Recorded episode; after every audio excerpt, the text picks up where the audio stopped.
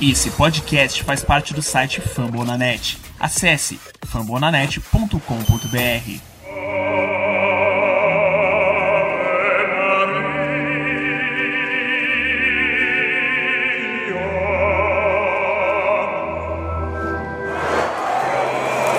Cinquenta e três.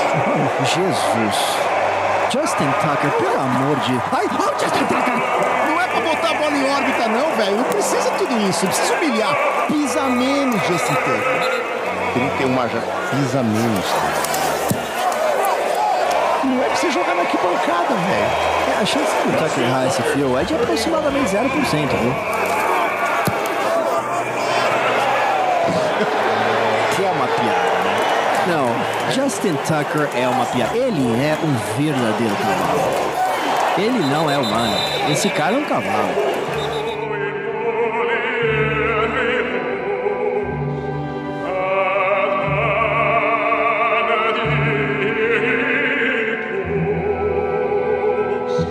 Estamos começando mais um podcast da Casa do Corvo e não se enganem, a gente não tá feliz não, tá? Eu sou Cleverton Liares e estou aqui com Giba Pérez. Boa noite, Giba. Boa noite, boa tarde, bom dia para quem estiver ouvindo. É, apesar dos pesar, apesar da vitória, a gente não está empolgado como em outros, outras vezes, né? né? Assistir esse jogo dessa vez foi amargo. Eu quase acertei. Eu achava que esse jogo ia ser pior, mas pelo menos a vitória tá aí. E a gente vai discorrer disso, falar por que, que não pressiona tanto assim essa vitória, mesmo sendo em casa, prime time, Houston Texans. Vamos seguir o barco, vamos lá. Recados. Antes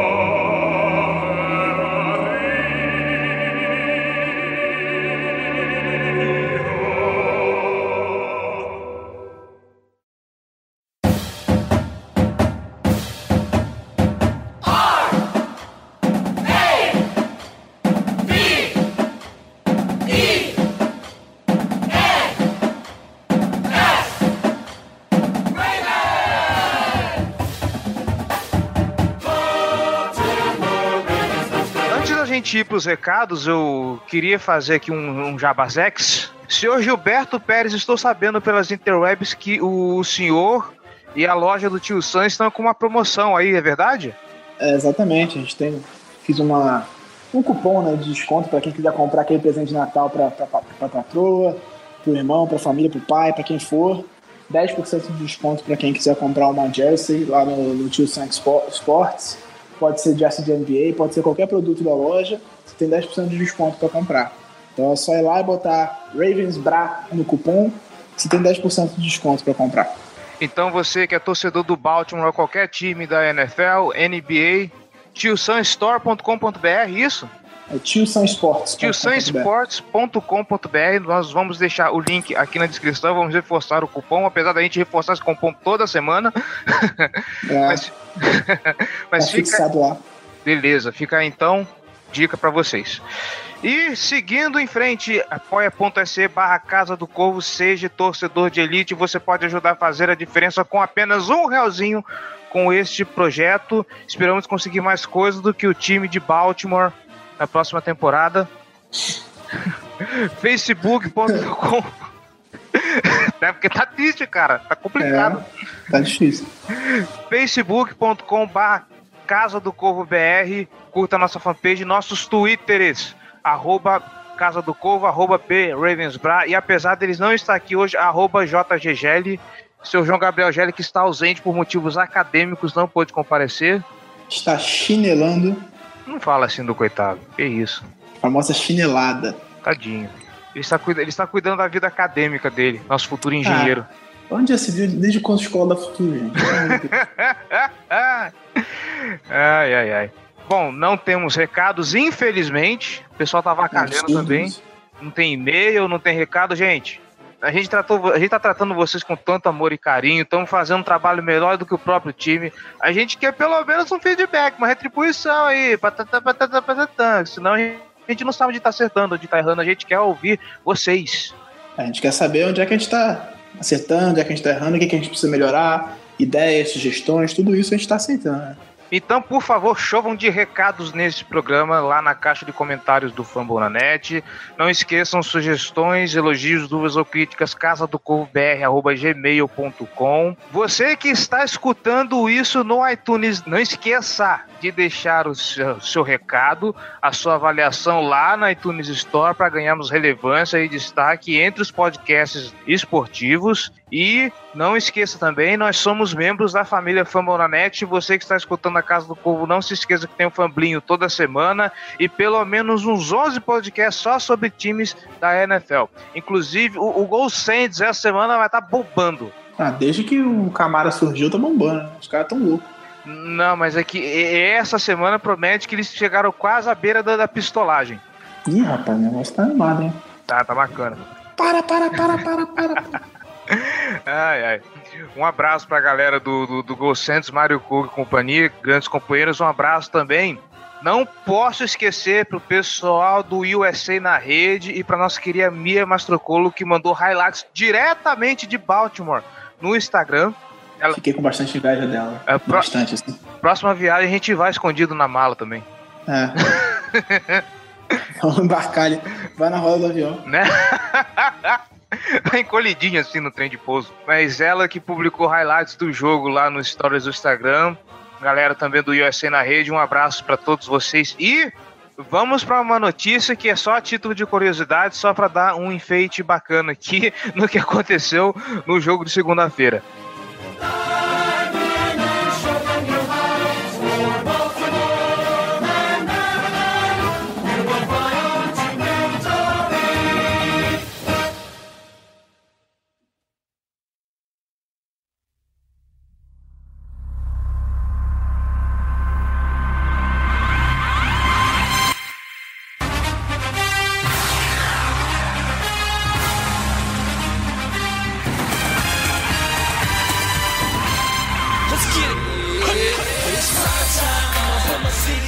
Giba.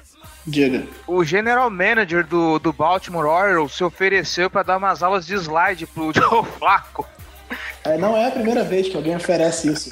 É, ano passado, quando ele quebrou a joelheira a primeira vez, porque agora já foi a segunda vez que ele quebrou a proteção do joelho. ah, é? slide. É, ano passado ele quebrou também. Quando ele quebrou ano passado, um jogador do Orioles se ofereceu para ajudar ele com, com as aulas. E agora foi o nosso querido Buck Showalter, que é o manager do, do Orioles que, que mandou uma mensagem pro Harbaugh durante a partida, ele só viu depois do jogo, claro que ele não tá com o celular na, na beira do campo, mas mandou uma mensagem brincando e se oferecendo para ajudar ele com umas aulas de slide. Tá difícil, o negócio, o Flaco não tá acertando nem isso. Porra, o, o Flaco não acerta slide, quando ele vai pro slide ele quebra a, a proteção e rasga a calça. O, o Flaco não consegue nem fingir um play action direito. Porra, mano, vamos aí, vamos ajudar aí, cara. Faz um esforço, pelo menos para poder enganar. Tem que fazer umas aulas de teatro também, né? Só de, de slide, né? Porra! Ai, ai. Opa. No mais, é só isso pra gente poder só fazer uma graçola antes de começar o assunto sério. Vamos para a pauta.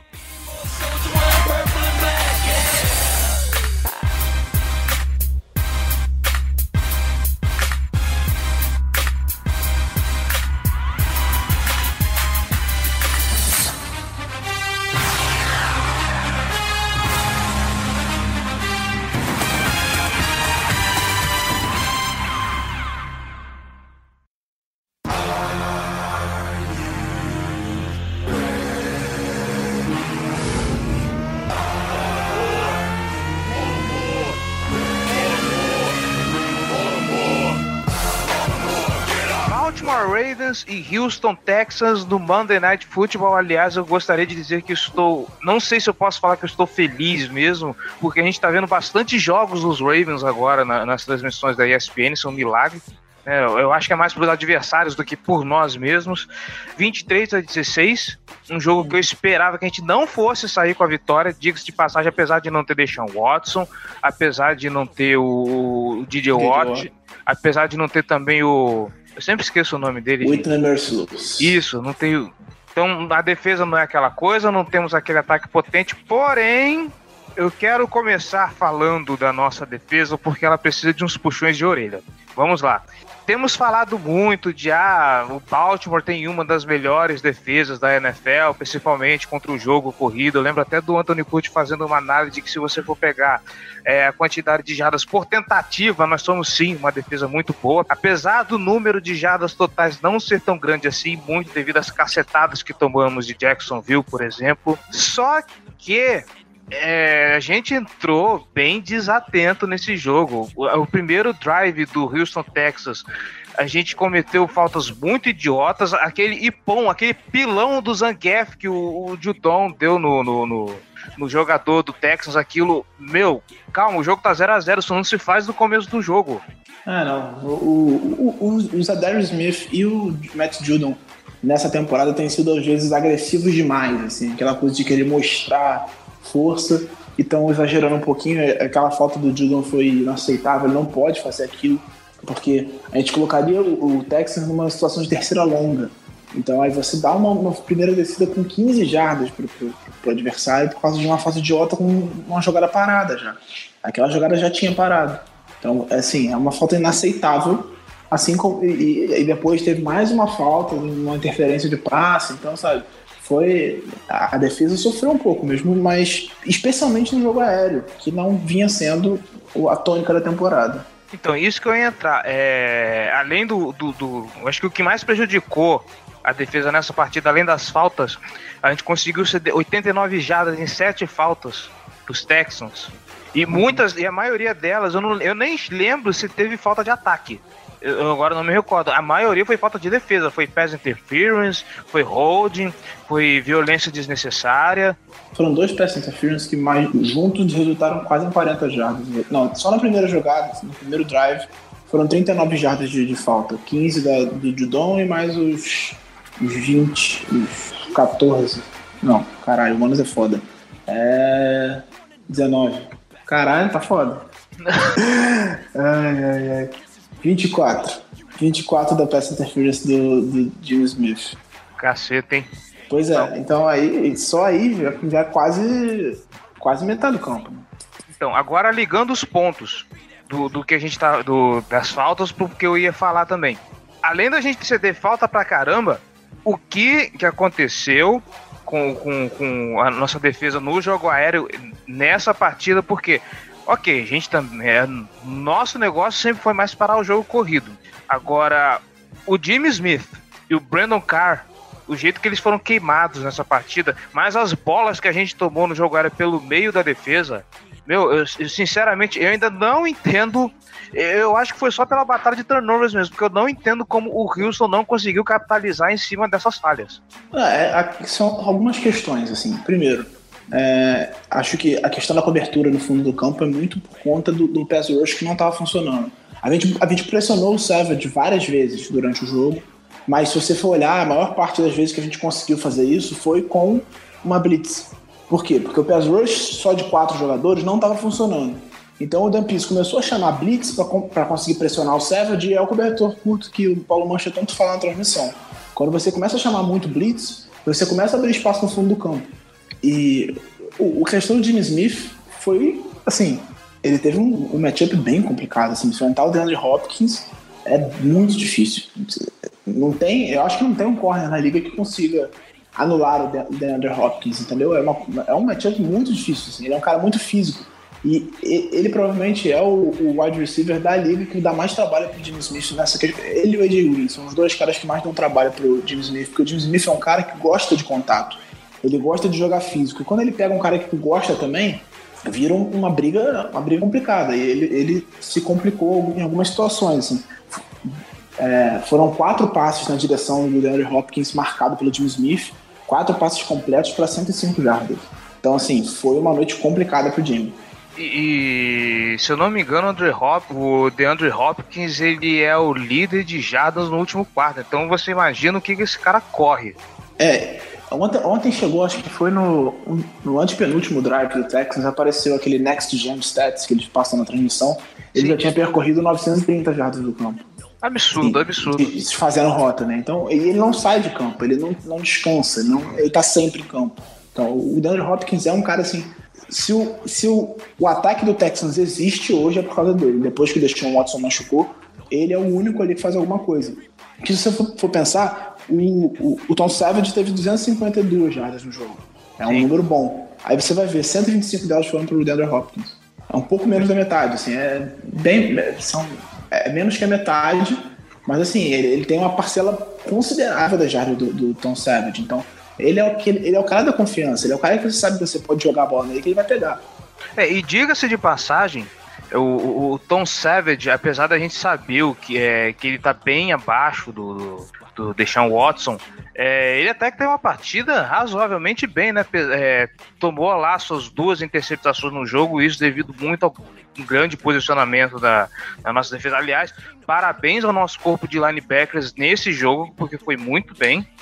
Terrell Suggs e, e, e CJ Mosley tem que tirar o chapéu que eles fizeram uma partidaça. Teve uma hora que parecia que o, o Terrell Suggs no, no backfield dos Texans estava jogando vôlei. que ele é, entrava foi... lá, o Savage lançava ele rebatia.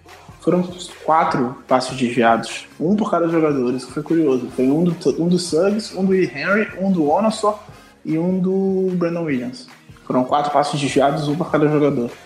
Esses três aí eu não, não, não me recordava. Eu, lembra, eu lembrei, eu lembro do Suggs porque o Suggs ele gosta de fazer pose, então fica bem marcado. Mas ainda assim, parabéns pra, pelo que gente, pela defesa por isso.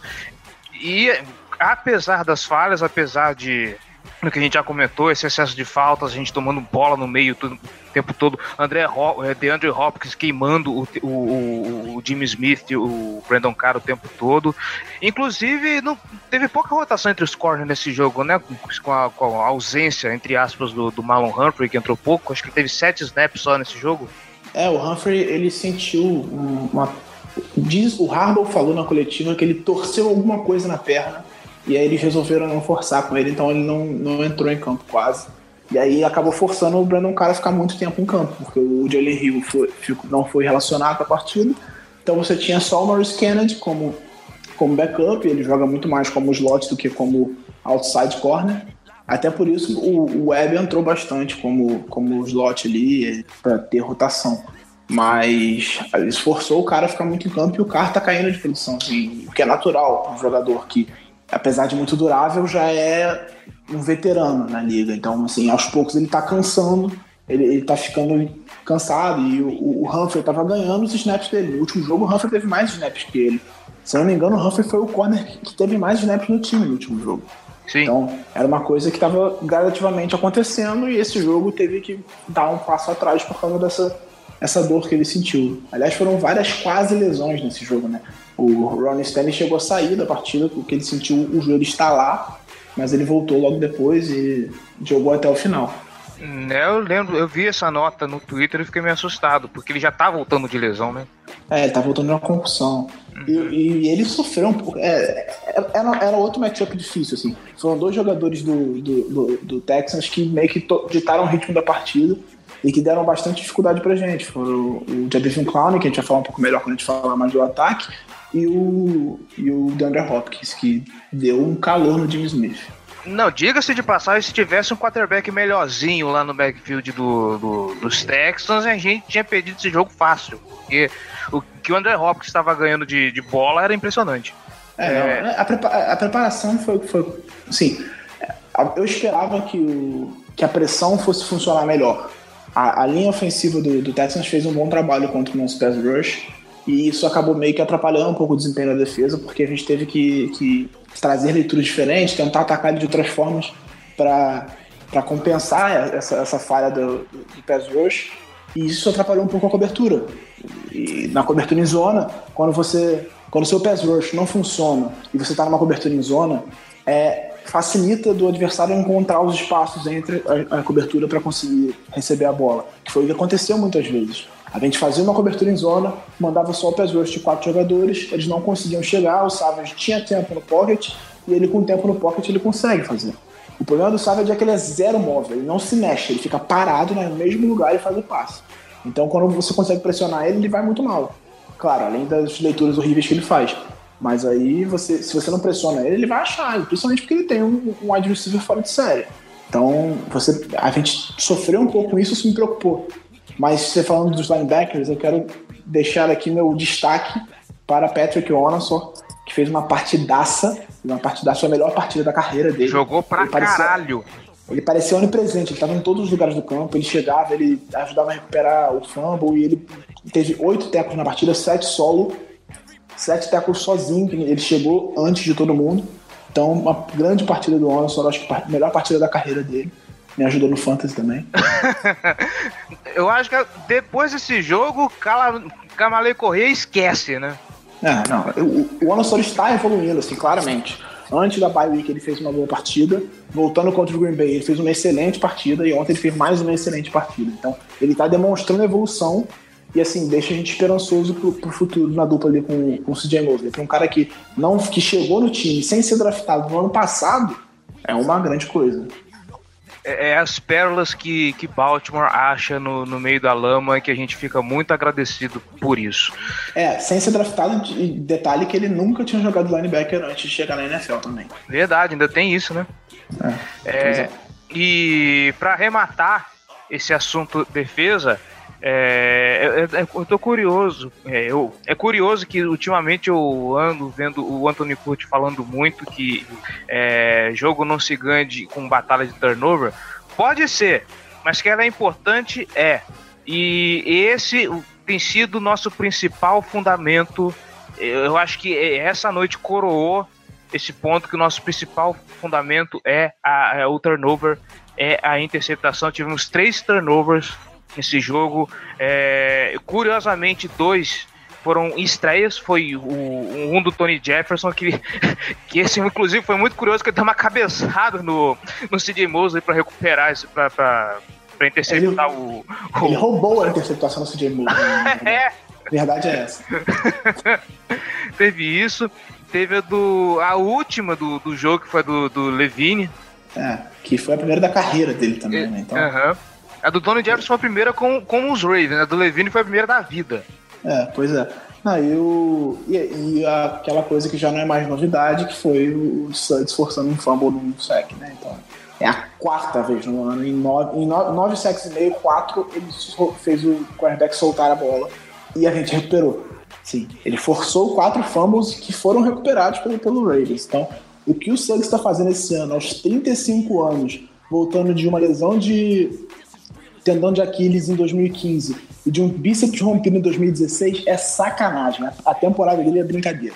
Então, assim, já pode guardar a jaqueta dourada dele, que ela é dele, não tem discussão pra mim. É, é isso que eu ia falar, eu queimar uma pergunta do Júlio agora, se, pô, com tudo que o Terrell Suggs está fazendo, ele é um candidato ao Hall da Fama. Eu diria que por essa só por essa temporada é é fácil. Não, já pode preparar aquele busto horroroso dele, que vai, que vai ser. é certeza, pra mim não tem discussão. O que eu tenho falado muito com os amigos é que o que tá faltando pro Terrell Suggs é um Funko. Imagina que bonitinho que vai ser um Funko do Terrell Suggs, gente. Coisa linda. Aham. E, e já que a gente tá falando tanto dele, eu queria comentar também esse lance. É, é- é como que ele é posudo, né? Ele recupera o fumble, tá aquela confusão rolando atrás dele e simplesmente vira de costas e abre os braços. É, ele, eu só dizendo, cara, ele é muito foda. Assim, ele, ele é, o, é o grande ídolo desse time, não é o Flaco. Ele é o grande ídolo desse time, ele é o símbolo do Ravens hoje. Quando você pensa em Baltimore Ravens hoje, você não tem que pensar em Flaco. Tem que pensar em Suggs. Ele é a cara do time, ele tem que ser o cara do time.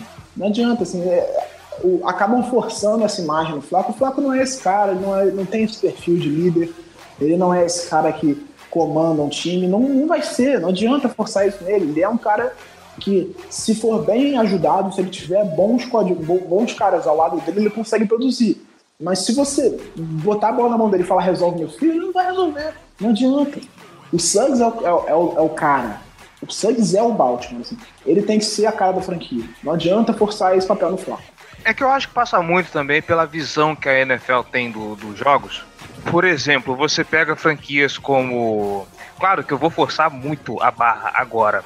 Quando você fala em Green Bay, você pensa no Aaron Rodgers. Você fala em, em New England Patriots, você pensa no Tom Brady. Você fala em New Orleans Saints, você pensa no, no, no Drew Brees. E você fala em New, em New York Giants, você você pensa, você divide a atenção lá entre Eli Manning e Odell Beckham Jr. Claro, esses caras, eles são o que a gente pode chamar de elite, principalmente os QBs que eu citei agora há pouco, são incontestáveis. O Flaco, gente, não é isso.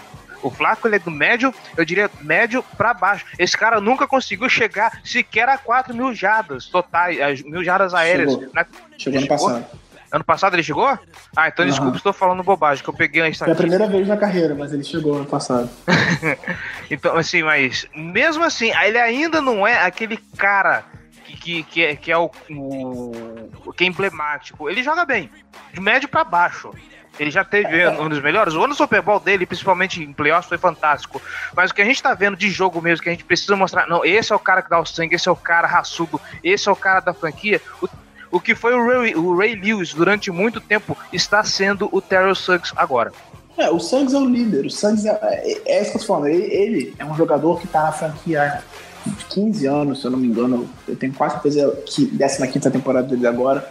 Então, ele é o símbolo do, do, Ravens. E, assim, pô, eu acho que esse, esse papel acaba entrando no Flaco muito por causa da posição que ele joga. Assim. Naturalmente, por ser a posição mais importante do jogo, o QB acaba virando o símbolo do time. Só que ele não é. Ele não é. O, o, o Flaco não é aquele cara que você fala assim, ó, porra, se eu precisar, ele vai lá e vai resolver. Ele não é assim. Ele não é aquele cara de virada no último quarto, que pega a bola e bota debaixo do braço e resolve pro time. Ele é aquele cara que, se você der peças para ele trabalhar, condições de trabalho boas para ele, ele consegue produzir para você. Mas se você precisar que ele crie, que ele se vire, que ele produza num ambiente é, infértil, ele não consegue. Eu, é, eu acho que foi o Paulo Antunes que estava falando isso ontem na transmissão. Porque você vê o Rodgers, ele pode, teve temporadas que ele foi o QB mais sacado da liga. O, o Tom Brady esse ano teve muito, está sofrendo muito sec, mesmo assim eles conseguem produzir. Esses caras são elite. O Flaco não é. Não é.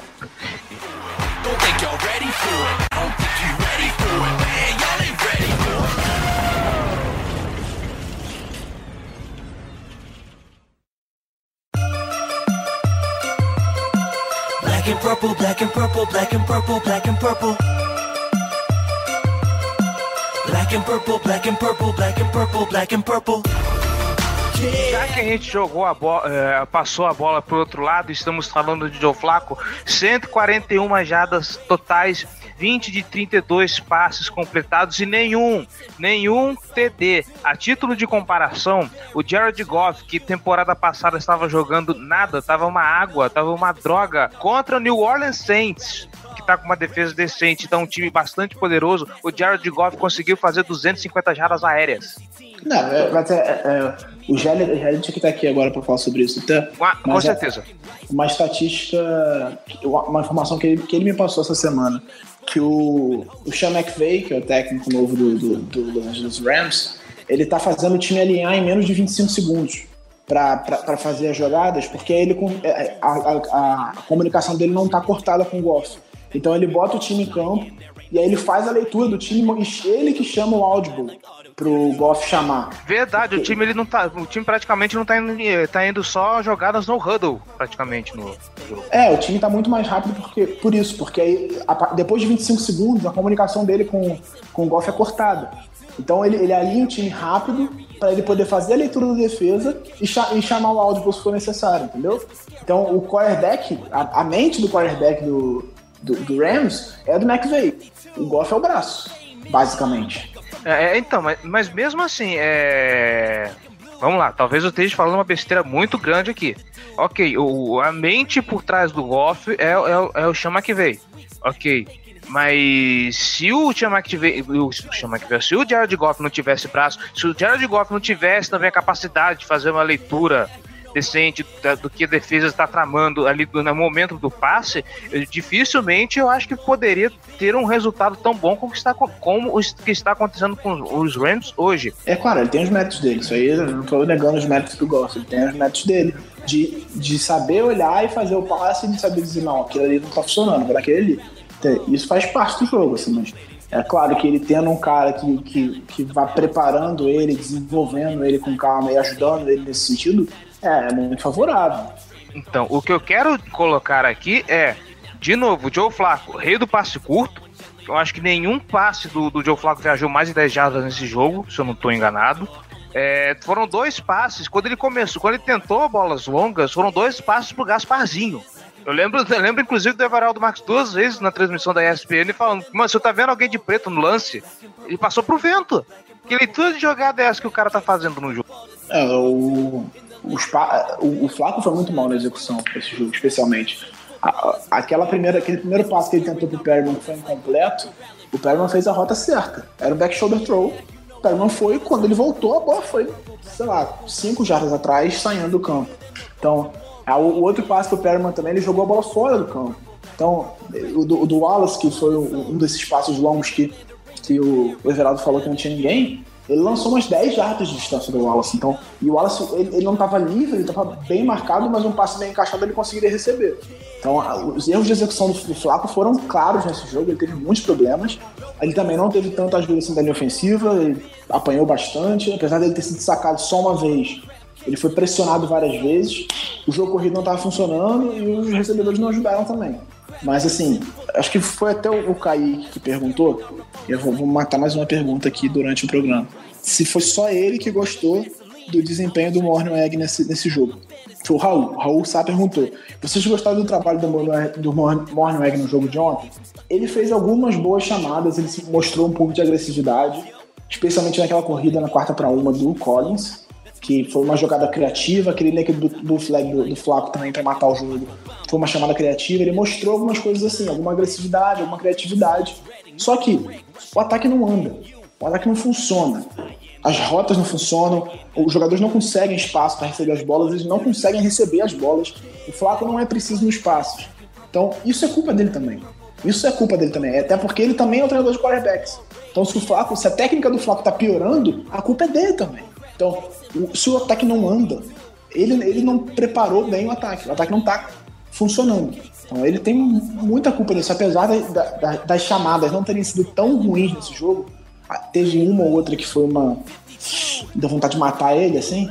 Eu volto a repetir que aquela, que aquela no, no, último, final do último quarto, que a gente tava com o cu na parede e saímos com o and out, eu, eu entrei em desespero naquele momento, cara, na boa. Ainda Aquele... bem que com o and out não deu nada, porque eu estava vendo o Wilson interceptar essa bola e aí virar o jogo pra cima da gente. Aquele passe pro Benjamin Watson que você tá dizendo, né? Isso. Ah, aquela, aquela jogada foi vontade de matar ele. Mas assim, comparado ao que foi durante a temporada inteira, essa não foi das piores, em termos de chamadas. Não, isso aí eu concordo. Fez a graça. Embora eu acho que as melhores chamadas foram dos times de especialistas, eu concordo que ele conseguiu finalmente fazer algo que a gente tá pedindo há muito tempo. De cara, inventa alguma coisa diferente aí pra fazer esse jogo andar, porque tá difícil. É, o, o a, a, corrida do Flaco no final foi, foi uma coisa assim. Olha. O Flaco correndo é, foi horroroso. É, não, não, é, é aquela coisa assim, tudo bem. O jogo estava praticamente ganho ali, mesmo que ele não conseguisse first down, ia devolver a bola faltando, sei lá, 20 segundos pro Tom Savage tentar virar o jogo, sem tempo para pedir. Não ia acontecer. Mas ele conseguiu uma boa jogada para conseguir o first down e não correr nenhum risco, zero risco. Então, aquela jogada foi boa, gostei, beleza. Assim, o jogo corrido. Apesar dos problemas da linha ofensiva, tem que bater palma pro Collins, até pro, pro Buck Allen, que conseguiram, apesar de, de, tomar pancada o jogo inteiro, de receber contato atrás da linha de esquema o tempo todo, conseguiram produzir alguma coisa. O, a média de jardas do Collins é até enganosa, está 4.9 nesse jogo. Talvez a média de jardas dele esteja baixa, mas o que esse cara produziu no jogo, o que ele quebrou de tackles nesse Sim. jogo, o touchdown que ele fez foi lindo. Dá vontade Sim. de você moldurar, colocar na parede. É, e isso mostra o que a gente está batendo na tecla o tempo todo, a evolução que esse cara está conseguindo. Antes ele não entrava na red zone, agora ele entra, agora ele entra nas chamadas na red zone, quebra teclas e vai e vai para touchdown. Isso é maravilhoso. É, ele teve média de 3.8. Ele foi para 4.9 quando ele fez o touchdown. Ele foi para 4.9 de média de jardas por carregada, porque estava um antes. E ele teve duas corridas longas e conseguiu o touchdown, e aí a média dele subiu. Mas a média terminou em 3,8. Por quê? Ele correu 16 vezes, assim, eu vou chutar, mas das 16, em pelo menos 10 ele teve contato atrás da linha de scrimmage. Sim, que é a então, porcaria da bola que ele recebe do, do Flaco com, com um passe na linha de scrimmage. Que a, a defesa compra isso, tá, porque ele não porque é a coisa mais óbvia que Baltimore vai fazer, isso todo mundo já sabe, a defesa se antecipa vai lá e, e, e senta o teco na cara dele. Não, não, eu tô falando de corrida, não tô falando nem de passe. As corridas. Em pelo menos 10 das corridas dele, ele recebeu a bola e antes dele chegar na linha de scrimmage já tinha alguém tentando derrubar ele. Não, mas isso que eu tô falando, teve um. Teve um, uma corrida do. Ah, se bem que aquela corrida foi passe na linha de scrimmage também, né? Então é, foi passe. Que é foi... que recuou umas 5, 6 jardas pra trás. Ele, teve, ele recebeu dois passos para menos 3 jardas. Em situações assim. Ele tava atrás da linha de scrimmage, era óbvio que Flaco ia passar para ele, ele foi, passou ele e apanhou logo depois. Então, eu acho que a questão é essa. O, a análise do desempenho do Collins precisa levar isso em consideração. Ele conseguiu correr 60 jardas e um touchdown, apesar dele apanhar antes da linha de scrimmage do jogo inteiro. Então, assim, eu bato palma pro Collins. Ele é, no momento, o nosso melhor jogador de ataque, eu diria o único, né? Porque ele é o melhor entre nada. É. O Mike Wallace, com ressalvas, consegue fazer alguma coisa nesse time também quando chega um passe decente para ele, mas também não é alguém que você vai contar o tempo todo. Não é um passe decente. O Mike Wallace ele consegue fazer quando a bola chega no peito dele, lá macia, assim, ele receber. Se precisar de fazer um esforcinho, ele já, já não consegue. Aquela, aquela, aquela bola que ele quase dropou, eu ia matar ele, ele tava xingando antes de ele dropar. Ele quase dropou e conseguiu recuperar. Mas eu tava xingando ele já antes de terminar a recepção. Então, assim, o, o Michael Wallace ele não pode ser o seu principal recebedor, ele não pode ser o seu principal alvo, ele não pode ser o seu alvo definitivo, nem o jogador que você mais confia. Ele não é um, um recebedor confiável. E isso diz muito do nosso ataque, assim. Ele é o principal alvo do Flaco. É o cara que o, o Flaco mais confia em passar a bola. E é por isso que não funciona. O, o Michael Wallace foi, foi, tem uma observação importante feita na transmissão também, para você ver o que, que é um wide receiver bom e o que, que é o Michael Wallace. Teve, acho que, acho que teve duas recepções dele, se eu não me engano, que foram fora do campo. Acho que foram duas. Que se é um outro recebedor, se é um, um Odell Beckham Jr., se é um, um Julio Jones, se, se é um, um Antonio Brown, esse cara vai plantar a ponta do pé dentro do campo e fazer a recepção para poder fazer um passo completo. O Mike Cox não consegue, ele é desajeitado. Ele não consegue. Ele nem tenta. É, ele nem tenta. O problema é esse, ele nem tenta. Porque teve aquela, aquela que foi o momento que o Paulo Antunes até falou isso. Ele recebeu a bola na lateral marcada, a bola veio na mão dele e ele caiu com um, um, pé quase em cima da linha. Beleza, pô, às vezes acontece, o pé foi. O cara tava empurrando ele caiu em cima da linha. Mas ele nem tentou botar o outro pé. Ele cruzou o outro pé para fora. Ele nem tentou botar no chão para arrastar o pé. Sabe? Assim, ele é um cara que ele não. não ele, ele, sabe, ele não se esforça, eu acho. Não sei. Eu sei que. Eu acho que poderiam ter usado mais o Chris Moore ontem, que ele estava confiante. Ele começou o jogo fazendo uma recepção para 8 jardas. Aí ele recebeu aquele passe do Sam Cook, que foi o melhor quarterback ontem do jogo. 118 rating, né? É, ele foi o melhor rating do jogo, assim. Entre os dois, entre os três, os dois quarterbacks e ele, ele passou melhor a bola. E, e depois ele teve mais uma recepção para 8, se eu não me engano. Então, assim, ele tava bem a média de jardas dele foi boa por, por, recepção. E aí você tira o cara do jogo. Entendeu? Ah, não dá pra entender assim. Ele teve média superior a 10 jardas por recepção. Ele teve 37 jardas em 3 passos recebidos. Eu também não faço ideia. Sei, sei lá, acho que o. Acho que é um pouco de medo de arriscar também, porque, sabe, gente, os caras têm. Esses caras prontos aqui, essas peças a gente tem lá o Ben Watson, Buck Allen, é, Alex Collins, Mike Wallace, então parece que Baltimore tem medo de arriscar nesse ponto. Sabe, o Collins só tá no time porque não tinha outra opção. Ah, não, eu, eu, eu acho que, que, que ele distribui pouco a bola.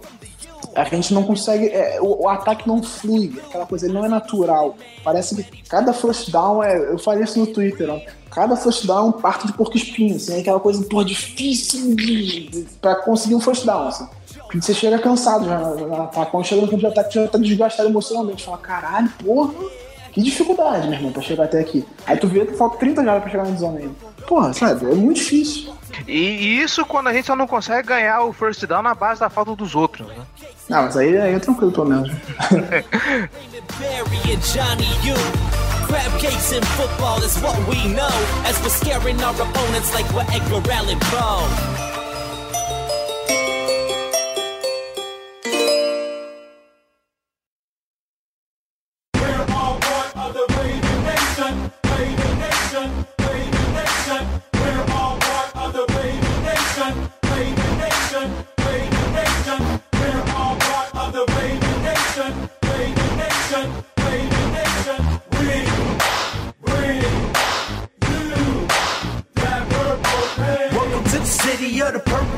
Já que falamos de Chris Morrison, Cook, vamos agora falar dessa galera que a gente pouco comenta. Se a gente falou deles uns três episódios, foi muito. Nós temos o time de especialistas, o melhor time de especialistas da NFL no momento? Ah, é possível. Assim, é difícil dizer isso, porque é muito difícil avaliar um time de especialistas. Normalmente você fala, ah, não, pô, nosso, esse time de especialistas aqui é muito bom porque tem vários retornos para touchdown. Eu acho que nosso time é muito, muito bem treinado, porque até porque o Harbaugh é um especialista nisso, então ele consegue. Ele era, ele era o melhor treinador especialista do, da NFL quando ele foi contratado para head coach. Não à toa ele, foi, ele virou head coach, porque é muito raro de time de especialistas virar treinador principal na NFL. O cara tem que ser um cara realmente acima da média. E é o que é o, o Harbaugh é. Então, naturalmente a gente tem um time de especialista muito bom por causa disso. Ele se preocupa demais com isso, assim como o Belichick se preocupa demais com isso também. Então, a gente vê a importância disso. Você vê, o Sam Cook ontem ele teve cinco punts dentro da linha de 20. Então, ele além de fazer um passe melhor do que o do Flaco, ele botou o Texas em situações difíceis. Então, o Texas, mesmo fazendo aquelas jogadas monumentais, com o Hopkins jogando muito, ele não conseguia pontuar porque ele estava saindo lá do fundo do campo sempre. O, o, Savage fazia boas, bons passes até certo ponto e aí não conseguia produzir no final. Só que a gente estava falando da defesa. O Hopkins ele estava funcionando com o campo longo, com o campo aberto, com a defesa esticada, ele estava conseguindo encontrar os espaços para receber. Mas quando chega na red zone, você precisa de um QB preciso. Ele precisa colocar o passe no local perfeito para a recepção. E é por isso que o, que o, o Texans não conseguiu fazer um touchdown. Porque é, o, o Savage não é esse cara. Ele não é um cara que tem um passe muito preciso. Então, quando chega na red zone, ele se complica. Ele não consegue. Então você vê, eles chegaram na red zone algumas vezes e tudo virou field goal. E diga-se de passagem. O touchdown foi a primeira jogada. E diga porque a gente teve um pass interference na linha de dois. E diga-se de passagem, chegar na, na, na red zone com essa, contra essa defesa do, do, do, Baltimore Ravens, você precisa realmente ter um quarterback muito bom para poder produzir alguma coisa, senão não sai nada. É, a nossa defesa na Red Zone, ela é muito boa. Tirando ali os jogos em que o Brandon Williams não tava e aí a gente teve alguma dificuldade com o jogo corrido, ela é muito boa na, na, na Red Zone. Inclusive, a gente tem mais interceptações do que passes para touchdown em cima da defesa. Que coisa, hein? Mais considerações sobre esse jogo, Giba? Ah, é, assim, é um jogo que não empolga. Eu fiquei preocupado, assim, por causa, pela questão do pass rush. Eu esperava um pouco mais da linha ofensiva, apesar de estar enfrentando, de ser um matchup complicado. O Clown é um cara muito bom e ele alinha em todos os pontos da. Você vê que ele jogou, ele alinhou pelo meio, ele alinhou pela direita, ele alinhou pela esquerda, ele deu muito trabalho para a nossa linha ofensiva, que precisa melhorar. Os últimos dois jogos foram uma tragédia em termos de linha ofensiva. Tudo bem que no último a gente não tinha o Ron Stanley, nesse ele não treinou a semana inteira também, quase treinou acho que só na sexta e no sábado que ele treinou. Então eu espero que ele se recupere melhor para a próxima partida se ele não perder treinamentos. Mas a nossa linha tem que melhorar, a gente tem que conseguir abrir espaço para o Collins, que é o nosso MVP do ataque até o momento. Então a gente precisa abrir espaço para ele. Se, se o jogo terrestre funcionar, se a gente conseguir correr efetivamente, eu acho que tem tudo para o ataque evoluir. Mas assim, é até falar, alguém me falaram no Twitter que ah, o time está evoluindo não vejo essa evolução. Assim. Eu acho que o time, defensivamente, ele está se mostrando sólido, apesar de não ser. Acho que os turnovers criam essa coisa de que é uma defesa espetacular, uma melhor defesa da liga, da história. Não, é uma defesa muito boa, mas que ela, a gente precisa que o ataque ajude. Se a gente, é uma defesa de nível de campeonato. Assim. A defesa do Baltimore Ravens hoje é uma defesa nível Super Bowl. O problema é que o resto do time não acompanha. Os times especialistas acompanham, claro, mas o ataque não acompanha. Então, assim, eu, porque o ataque é first pick e a defesa é Super Bowl. Aí dá ali um time mediano. Se juntar, fizer a média, dá um time mediano. Então a gente precisa. O ataque só precisa ser minimamente produtivo. Ele não precisa virar o ataque do Patriots. Ele precisa ser ali o ataque do, sei lá, do, do Titans. Aquela coisa assim, mais ou menos. Não precisa ser. Eu fiz uma referência uma vez, só que ela é um pouco forçada, porque o quarterback que eles tinham também é, era excepcional. Mas você lembra do último ano que o Denver ganhou o Super Bowl?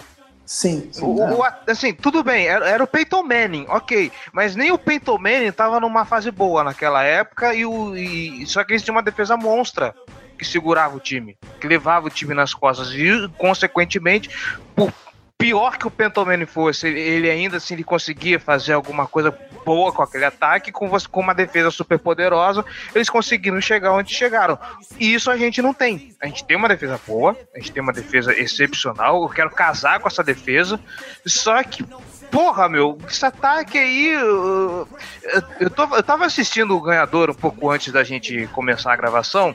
E eu vou fazer minhas as palavras do senhor Paulo Mansur Antunes. É, ver o jogo corrido de Baltimore é, é tão excitante quanto ver tinta secando na parede não dá para contar também com o jogo corrido o tempo todo. Se você for contar que o Alex Collins vai correr em 500 jardas e, e fazer TD, você se fudeu, na boa se ou esse jogo aéreo começa a funcionar, o que eu acho muito difícil que vai acontecer, se não funcionou até agora, não vai funcionar nunca mais, é, ou você dá uma linha ofensiva, pelo menos pro Flaco poder ter dois segundos para pensar e não ficar fazendo check down, é, ficar fazendo é, passe na linha de scrimmage, ou então, meu filho, provavelmente se a gente passar pros playoffs, a gente vai enfrentar Jacksonville de novo. Vai ser outra tragédia. Calma. Calma. Não é bem assim também. Não, não dá para afirmar que vai ser outra tragédia, porque são situações completamente diferentes. Mas, assim, a gente vai precisar melhorar, atualmente. Não dá pra. O que a gente tem hoje não é suficiente para ganhar do Jaguars, especialmente por causa da defesa deles. A gente não vai conseguir fazer nada. O ataque precisa melhorar. A gente fala isso toda semana, que o ataque precisa melhorar e não melhora.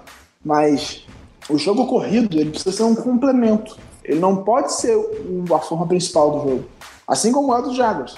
O ataque do Jaguars também vive desse mesmo drama. Se eles dependerem do Black Boros para ganhar o jogo, eles vão perder.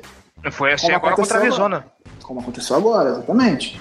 Então, a gente precisa que o Flaco produza alguma coisa. Ele produz, ele produzir básico. Assim, não, ele não precisa produzir muito, ele precisa produzir só. O problema é que ele não está produzindo nada.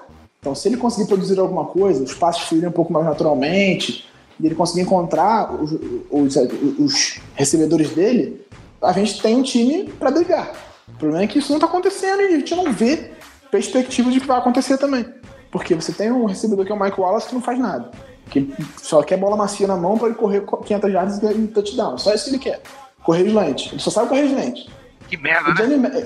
o que me preocupa é quem é o melhor recebedor do time hoje? É o Jeremy Macklin. Como é que você termina o jogo com ele tendo uma, uma, um passe recebido para seis jardas? Não pode. Isso não pode acontecer. O Macklin tem que ser envolvido profundamente no seu plano de jogo de ataque, porque ele é o único cara confiável ali. Você não pode terminar o jogo com um passe pro Jeremy Macklin. Não pode. Isso é inaceitável. Outra coisa que cai na conta do Morgan. Ele tem que envolver o Macklin no jogo. Ele tem que usar os Tyrands em rotas mais profundas, rotas intermediárias. O Benjamin Watson é um cara que recebe bem bola. Só que ele é usado sempre em rotas curtas. Você vê, o, o Benjamin Watson recebe bola para dois, bola para três, bola para dois, três, quatro, uma jarda atrás da linha de scrimmage. Sendo que, por exemplo, aquele passe para first down do Flaco pro Benjamin Watson, ele é um cara que consegue fazer aquilo. De receber uma bola contestada, de brigar ali no meio. Então você tem que usar ele nisso.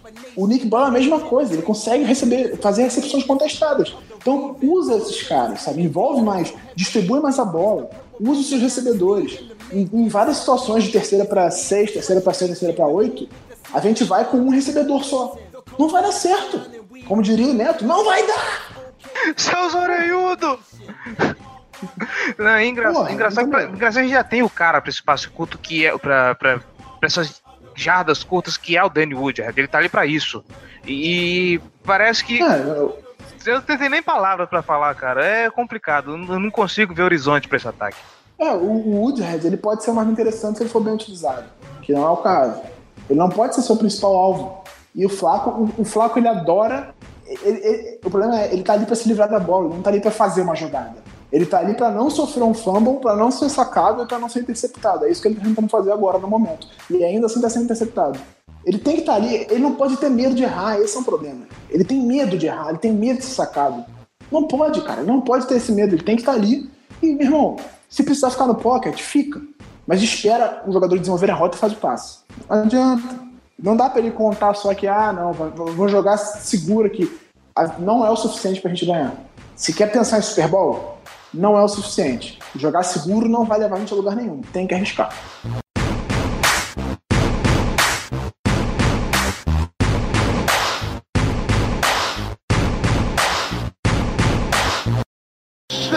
This football right here. We hung today.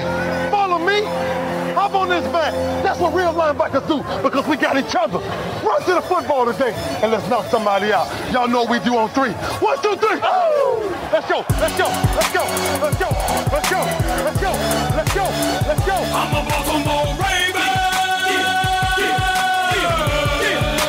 Bom, depois dessa pistolada em cima do, do ataque do, dos Ravens, bora falar do, do jogo de domingo agora. Que eu não sei nem por que, a ESPN vai ter coragem de transmitir esse jogo. Baltimore Ravens e Detroit Lions. É, assim, se a gente já sofreu para ganhar do, do, dos Texans nesse jogo com Tom Savage, eu tô imaginando o que que os Detroit Lions com, com Matt Stafford, com Golden Tate, com, com Marvin Jones Jr., quando tá inspirado, joga pra cacete. O que isso que esse time vai fazer em cima da gente? Assim, é, é aquela coisa, são, são matchups diferentes, são situações diferentes, são jogos diferentes, tudo é tudo diferente. E assim, às vezes não, não tá num dia bom, aí no outro dia funciona. Então, assim, é um jogo ganhável apesar de eu achar que a gente vai perder, é um jogo ganhável. Perfeitamente ganhável. O, o Detroit Lions consegue coisas inacreditáveis. Assim, eles perdem jogos assim que você não consegue acreditar que eles perderam aquele jogo. Porque é um time bem, bem zicado também. Assim, se você for ver, o Detroit Lions é quase tão zicado quanto, quanto o Cleveland Browns. Mas tem um QB bom.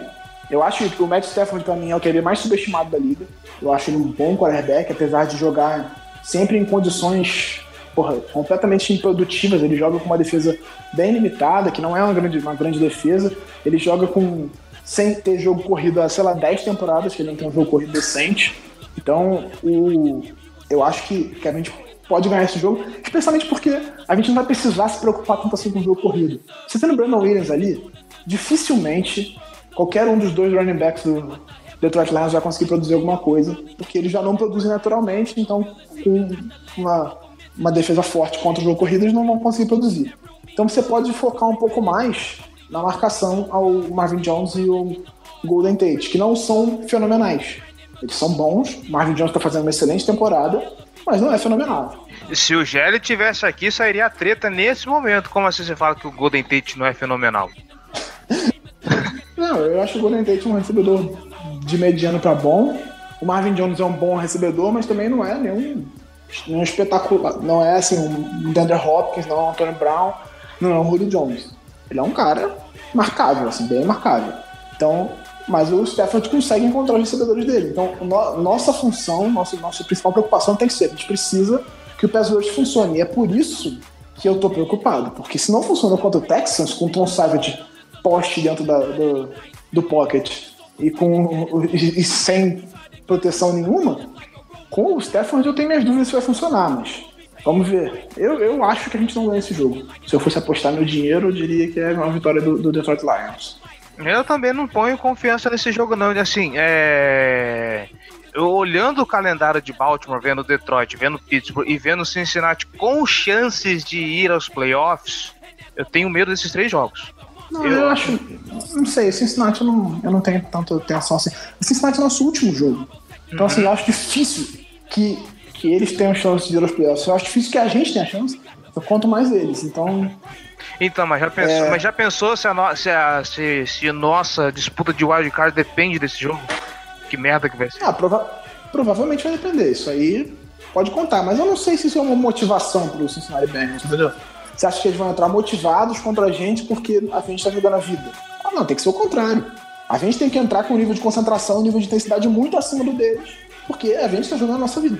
Ponto, acabou. Eles, eles têm que entrar. Até porque se eles ganham o jogo, eles não vão ganhar nada. Eles vão ganhar, perder posição no draft. Então, a gente tem que estar tá lutando pela nossa sobrevivência. A gente tem que entrar comendo grana e ganhar o jogo. Pronto, acabou, não tem discussão. Ainda mais jogando em casa. Isso é. Bom, é. para esse jogo de Detroit, vamos lá, placares. Eu vou apostar num 24 a 10 para Detroit. Infelizmente, eu gostaria realmente de ver o.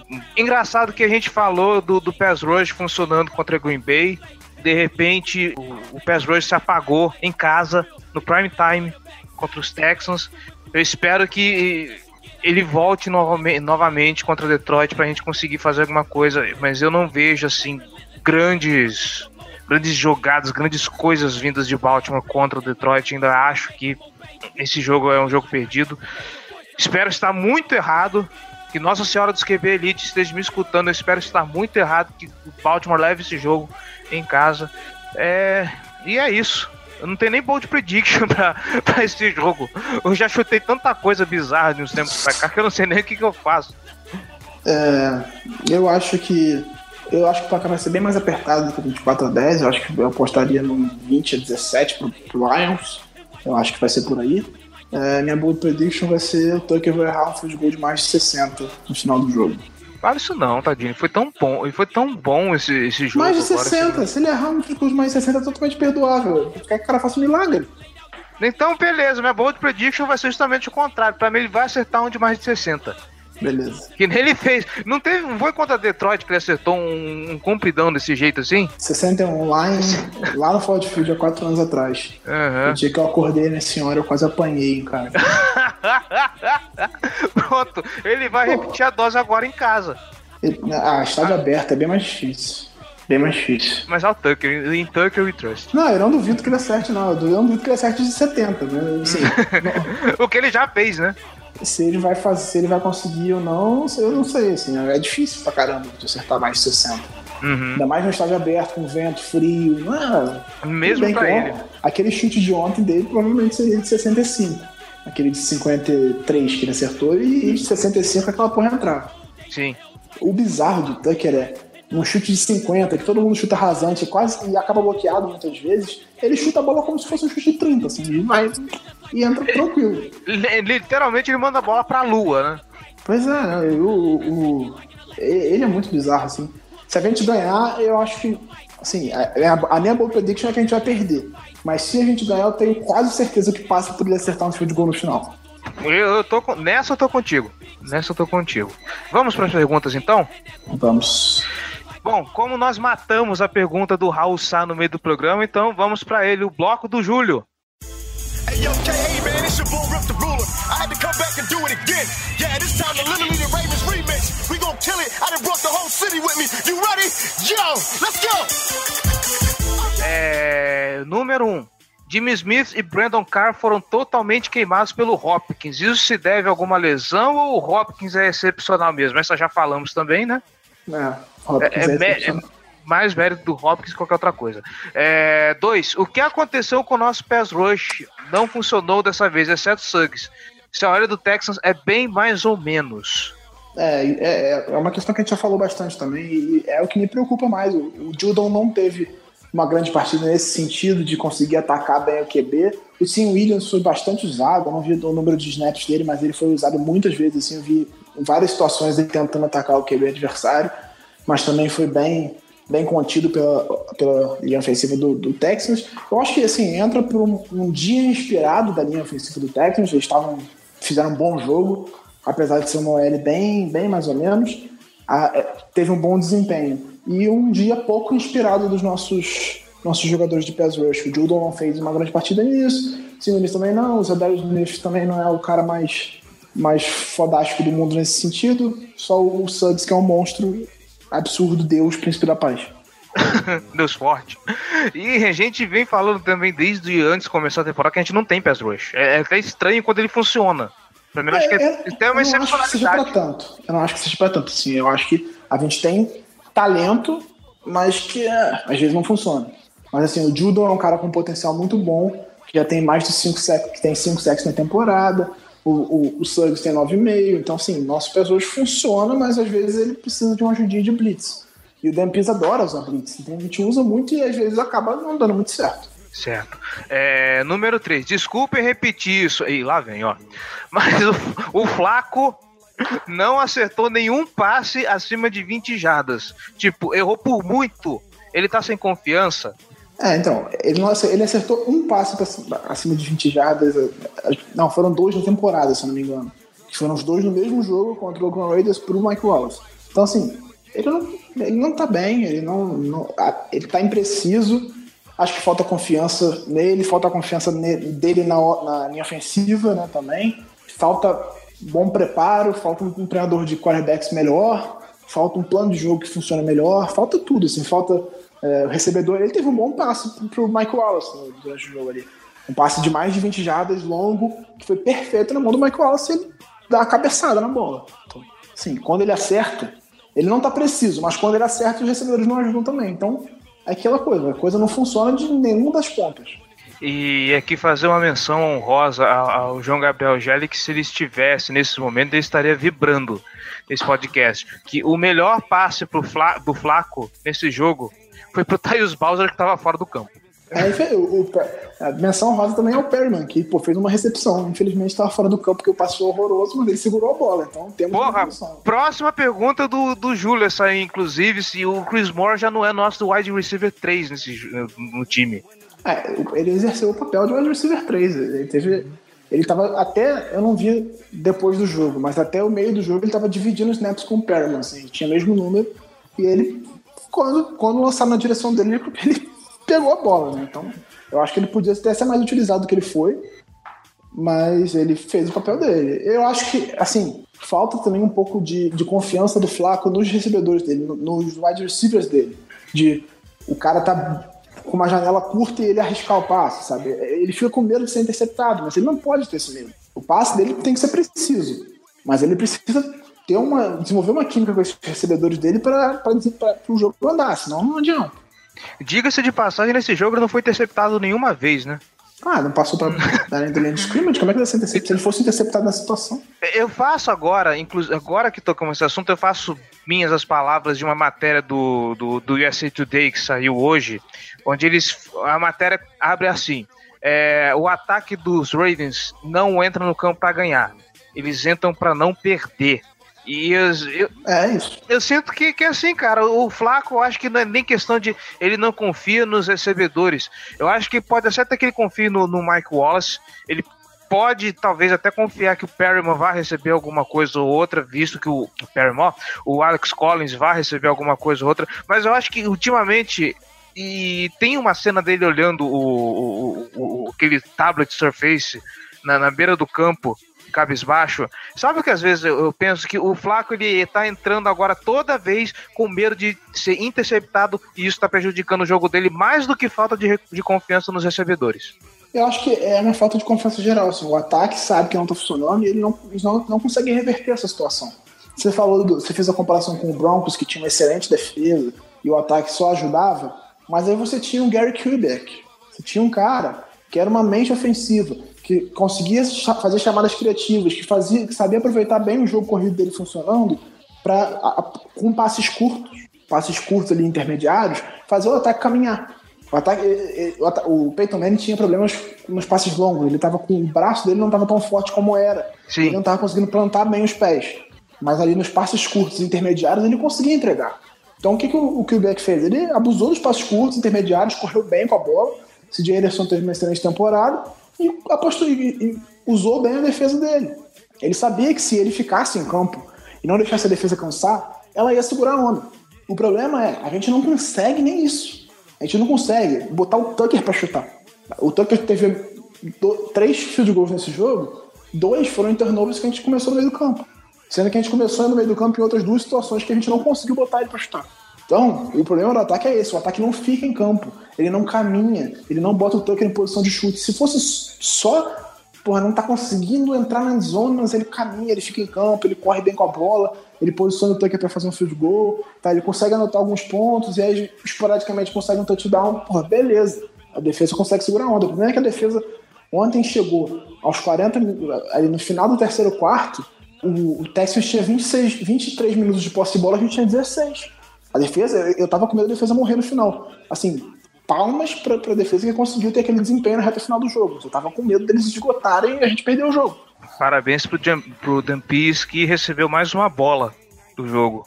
É, o Eddie Harry também recebeu? E- Eles, o, o Levine tam- também recebeu. É, número 5. É, Sam Cook merece mais um Pro Bowl. Ele está lançando melhor que o Flaco até. Quem seriam seus concorrentes na AFC? Só vejo o meu King, o Melvin King, né? Do, dos Raiders.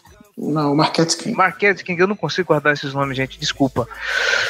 Mas eu acho que eu arriscaria dizer que se tem esse cara aí é muito de concorrência. Eu acho que o ele tá acima da, da, média horrores. Ah, eu, eu acho que o Sam Cook pra mim é, é um dos melhores da, da NFL. Assim, ele é, pra mim ele é All Pro, não é nem só Pro Bowl, ele é All Pro. É, pelo menos segundo time de All-Pro ele é. Você tem o Marquette King, você tem um, um Colquitt do, do, do Chiefs, que é um bom punter também. Mas sim, eu acho o Cook um dos melhores da liga. O Leckler, do Houston Texans, também é um bom punter. É verdade. É, a 6, sobre os alvos do Stafford, a gente já falou aqui mais ou menos o que, que vai ser, né? Já que não, não tem jogo corrido, vai ficar bola no Golden Tate no Marvin Jones Jr. É... Torcer pelo Jimmy Smith tá numa tarde inspirada, pro Marlon Humphrey conseguir se recuperar bem. Deus te ouça. Deus te ouça que nosso Senhora dos QB Elite, inter... dos QB Elite intercede por nós. Número 7, nós temos o pior ataque da NFL. Nosso QB está em 31 no ranking. Nosso time merece os playoffs? O que muda para a temporada? Cara, esse negócio de merecer playoffs é, é, é, é complicado. Eu... Não, eu... acho que a gente não merece. Hum. Mas quem que merece? É justamente isso que eu ia falar, cara. Pô, a, a gente tá com seis quem tá com 6-5? Nós, a gente e o Buffalo Bills. O Buffalo Bills estava tancando no, no começo da temporada. Tiraram o Tarot de Taylor pra pôr aquele bosta, aquele incompetente, aquele filho da puta do, do, do, do, do Peterman, que não sabe. Que ele, consegue, se deixar ele mais um tempo, ele quebra o recorde de interceptações do Flaco. Ele passa o um Kaiser se bobear. Esse cara é incompetente. Trouxeram o Tyrod Eu não sei o que, que o Bills tá fazendo com o time, cara. Na boa. Eles estão pedindo pra, pra. Eles estão querendo entregar os playoffs de mão beijada. E quem tá disputando atrás da gente tá o quê? Tá 5, tá, tá, 5, 6 agora? É, não, São os... o, Chargers, tá. É. Tá 4. Não, tá. Não, tá.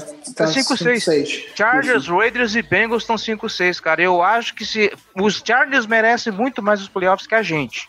Agora vamos ver o que, que eles vão fazer se eles realmente têm esse cacife para tirar os playoffs da nossa mão. Mas o Chargers, ele ainda pode passar o Kansas City Chiefs. Sim, é, a Sim. gente está empatado com o Kansas City Chiefs. É, e eles têm um, um confronto direto. Se não, não, sei se essa semana ou na outra eles um confronto direto. Então, se o Chargers ganha do Kansas City Chiefs, ele passa, e aí o Chiefs vai para 6-6, a gente pode ir para 7-5, se a gente ganhar do, do Detroit Lions. Assim, quem, eu acho que a gente não merece, assim, como time, como desempenho em campo, o Baltimore Ravens não merece ir aos playoffs. Só que não tem ninguém merecendo mais que a gente também. Então, a gente pode ir por causa disso. Mas assim, a gente não cria grandes esperanças de chegar nos playoffs e mudar completamente. Eu vi gente falando no Twitter, ah, não, mas aí nos playoffs é outro flaco. Não é, cara, não, não existe mágica. O flaco não chega no playoff e fala assim, ó, porra, beleza, agora eu vou jogar. Não, não é assim. Em 2012 aconteceu porque houve uma mudança na defensiva, o Ozunel entrou para guarda e funcionou. Ele começou a ter tempo no pocket e funcionou. Ele tinha bons alvos, ele tinha jogadores que ele estava há muito tempo passando, ele confiava nos caras e ele conseguiu fazer um ataque andar. Ele tinha o Ray Rice como running back, que era que é um filho da puta fora de campo, mas dentro de campo ele era excelente. Então, assim, para mim, no, nos playoffs, assim, até o Super Bowl, o Ray Rice foi tão importante quanto, ou até mais, do que o Flaco. Ele jogou muito, muito nos, nos playoffs. É porque a gente fala de playoffs, a gente vai lembrar de momentos, por exemplo, aquele passe excepcional do, do Joe Flacco pro, Smith, pro Steve Smith Sr., que, tá, que leva o jogo contra o Denver no Mile High pra Não, prorrogação. Jacob Jones. Jacob Jones, desculpa, que leva o jogo pra prorrogação no Mile High, a gente consegue uma virada apoteótica. Milagres como diria o Romulo Mendonça. Então a gente lembra esses momentos e pensa, porra, Joe Flaco, playoffs é outro. O Eli Manning tinha muito disso, tinha muito disso também, que ah, chega nos playoffs, Eli Manning é outro, Eli Manning vira um monstro. É, só que a gente esquece de olhar em volta, né? Não, olha só, o, o Flaco, ele teve um grande desempenho naqueles playoffs, ele jogou muito bem, ele, foi ele conseguiu comandar o ataque, o ataque conseguiu fluir bem naquele jogo, ele fazia bons passes, ele teve passes muito precisos o desempenho dele no Super Bowl foi excelente, mas assim, se tem uma jogada que eu não, não dou méritos a ele, é o milagre do Maior High. Porque Eita ali... porra, polêmica, agora vamos lá. Até me ajeitei na cadeira. Aquilo, aquilo ali não é mérito do Flaco, ele lançou a bola pro alto e o nosso queridíssimo corner fez uma lambança monumental e a bola caiu no colo do Jacob Jones. Aquela bola deveria ter sido interceptada. O cornerback cometeu um erro grave e por causa disso a gente passou. Aquilo para mim não é mérito dele, aquilo foi sorte. Ele teve outros méritos. O passe dele pro, pro One Bold, que abriu o placar no Super Bowl, foi espetacular. A bola foi perfeita. Mas aquela bola do, do, do milagre do Mile High foi cagada. Aquilo foi uma, uma cagada e uma lambança da defesa do, do Denver Broncos. Pérez, vírgula, Gilberto. Não, é...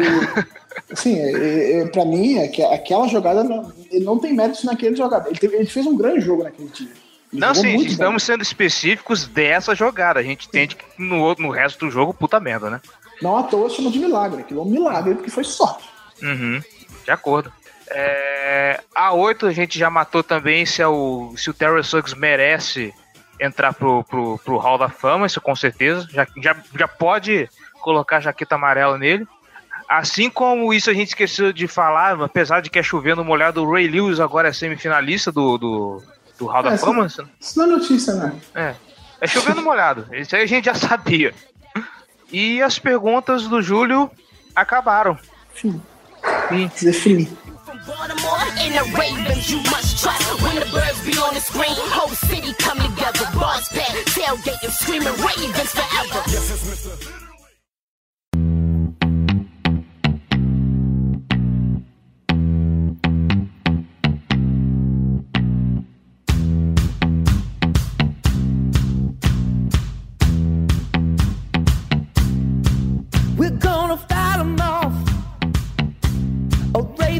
É isso, pessoas. Espero que vocês tenham gostado de mais esse programa. Espero que esse programa esteja entregando mais do que o ataque do nosso próprio time. Pô, se entregar menos, vou ficar preocupado, né? Eu também. Gilberto Simões Pérez, muitíssimo obrigado pela participação, pela presença, pelas Nada. pistolagens. Tamo aí sempre, pistolando e xingando bastante o Baltimore, que é o nosso, nosso lazer. É nóis. João Gabriel Gelli, você não está aqui, mas está sempre em nossos corações. Esperamos você de volta em breve. É, você que está escutando, muito obrigado também pela paciência, muito obrigado pela audiência, muito obrigado pelo carinho. Não se esqueça, pelo amor de Deus, de comentar no Fumble na Net, de mandar o seu e-mail, lembre-se, sugestões, elogios, dúvidas ou críticas, casa do.